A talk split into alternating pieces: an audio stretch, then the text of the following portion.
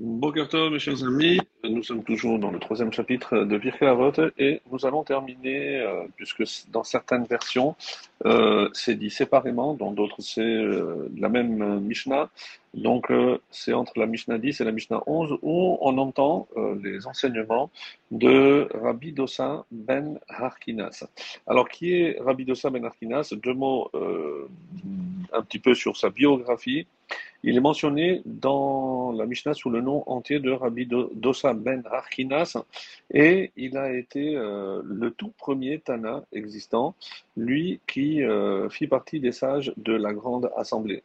Donc je rappelle que cette congrégation instituée par Ezra Hasofer, Ezra le scribe, au moment de l'édification du euh, deuxième temple a regroupé les 120 sages euh, érudits les plus éminents de leur génération, parmi lesquels euh, figurent donc les membres du Sanhedrin, par exemple, euh, inconnus, Mordechai, bien sûr, Ezra, Nehemiah, ainsi que les derniers prophètes d'Israël qui sont Haggai, et Malachi. Il fut aussi le contemporain du grand prêtre du Kohen Gadol, Shimon Hatzadik, qui initia à travers ses élèves, Antignos Ishsocho et Rabbi Elazar ben Charsom, dont on a parlé, la période de ce qu'on appelle des Zougot, les pères des sages, où l'un était Nassi et l'autre était Abeddin. Et donc c'est une période qui va s'étendre sur euh, à peu près du troisième euh, au premier siècle avant notre ère, date où commença donc la période des Tanaïm. Ayant vécu jusqu'à la génération de Rabbi Akiva, il est vraisemblable qu'il ait vécu, d'après certaines euh, sources, presque 400 ans. Sinon, on ne comprend pas comment il a pu être le contemporain aussi de Rabbi Akiva. Il est rapporté dans le traité de Yevamot, en 16a, qu'à la fin de ses jours, Rabbi Yoshua, Rabbi Akiva et Rabbi Elazar ben Azaria sont allés donc le consulter concernant une rumeur selon laquelle il aurait statué une loi relative au yiboum, euh, au lévira, selon l'école de Shammai et non pas selon l'école de Hillel. Et il leur a répondu qu'en fait, c'était son propre frère, Rabbi Yonatan ben Harkinas, qui avait statué de la sorte, mais par erreur. Il alla même jusqu'à témoigner que le prophète Haggai avait tranché la loi selon l'avis émis bien plus tard par euh, l'école de Hillel. Il était réputé aussi pour être très riche. Euh, on dit qu'il recevait des sages sur des banquettes en or.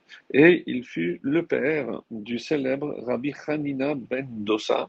Et c'est pour ça qu'on va retrouver Dosa, Rabbi Dosa, et euh, dont les miracles sont racontés à travers tout le Talmud. Son tombeau se trouve dans la grotte qui, selon la tradition, correspond à la maison d'études de Shem et de Ever. Voilà pour ce qui est du personnage, donc Rabbi Dosa ben Harkina. C'est qu'est-ce qu'il disait?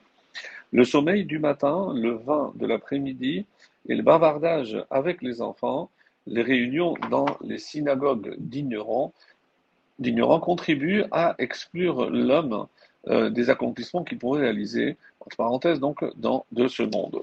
Alors, que nous dit euh, le commentaire donc de, de Bartinora Le sommeil du matin. Il s'agit de celui qui continue à dormir jusqu'à que la limite du moment de la lecture du schéma hein, du matin, c'est-à-dire, euh, comme on le sait, la troisième heure du jour, soit passée, comme c'est rapporté dans le traité de Brachot, le premier chapitre, la deuxième Mishnah.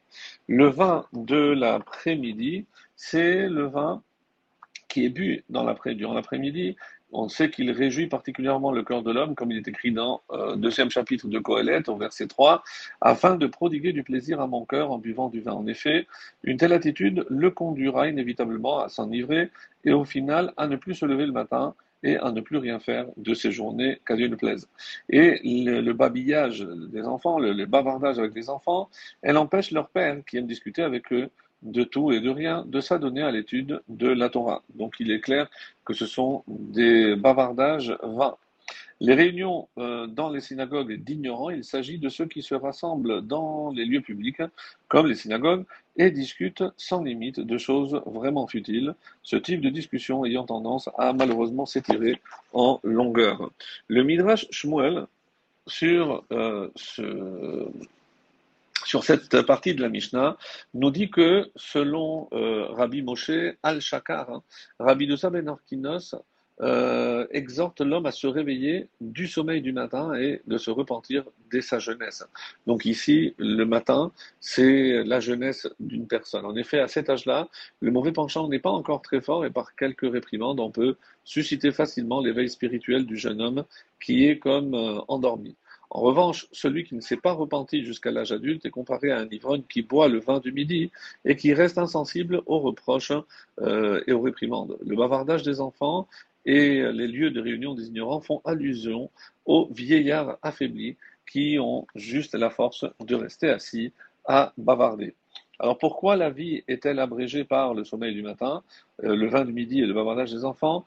Et la participation euh, aux réunions des ignorants Alors voici ce que nous explique de manière très originale le Midrash Shmuel.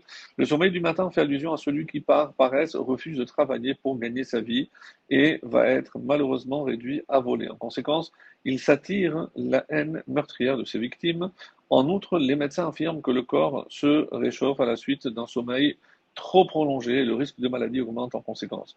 Le sommeil du matin a aussi des incidences fâcheuses dans le domaine spirituel, car celui qui dort dépasse le temps limite de l'arrestation de chemin, comme nous l'avait dit le euh, commentaire de Bartinora. Euh, le vin du midi est nuisible pour le corps car il enivre et les effets négatifs d'un excès de vin sont bien connus. Il brouille la vue, baisse la température du corps, trouble le système nerveux et malheureusement terminera par causer des maladies en plus. Un alcoolique est réduit souvent à la misère parce qu'il ne parvient pas à rester sobre assez longtemps et parce qu'il va malheureusement dilapider son argent pour satisfaire ses besoins insatiables. Et le bavardage des enfants fait allusion au langage châtié.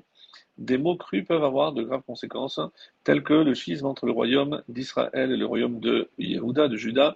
En effet, à la mort de Shlomo, les Hébreux commencèrent à se plaindre des lourds impôts qui pesaient sur eux. Le fils, euh, Rechavam, l'un des fils et le successeur désigné du roi euh, Salomon, a consulté ses conseillers, et les anciens l'incitèrent à parler gentiment à ces sujets, d'abord pour gagner leur confiance, alors que les jeunes, les jeunes qui l'avaient consulté, lui recommandèrent d'exprimer en termes clairs et sa volonté de collecter tous les impôts. Malheureusement, Rechavam euh, va suivre ce conseil et ça va entraîner la scission entre les douze tribus. Les bavardages des enfants peut être euh, compris aussi au sens littéral. En tant qu'éducateurs, les parents ont le devoir de surveiller le langage de leurs enfants, autrement, ils seront tenus responsables de leur transgression et malheureusement, quand Dieu le plaise, mourront prématurément comme tout pécheur. Enfin, la Mishnah dénonce celui qui participe aux réunions des ignorants qui sont assis en groupe et se moquent des autres. Sa vie est abrégé, nous dit le Midrash Moël, pour deux raisons. La première, celui qui a fait l'objet de ces moqueries cherchera à se venger. Et deuxièmement, le moqueur perd son temps au lieu d'aller étudier la Torah, qui est la vraie source de vie. En conséquence, comme euh, nous disent nos maîtres, le rachat est appelé mort même de son vivant. Une autre explication, l'âme de chaque juif ne pouvant atteindre sa perfection que grâce aux trois prières quotidiennes, le sommeil du matin, le vin de midi et le bavardage des enfants, le soir après la sortie de l'école, qui empêche donc de faire ces prières à temps, entraîne une sorte de mort spirituelle. Voilà pour le commentaire du Midrash Moël.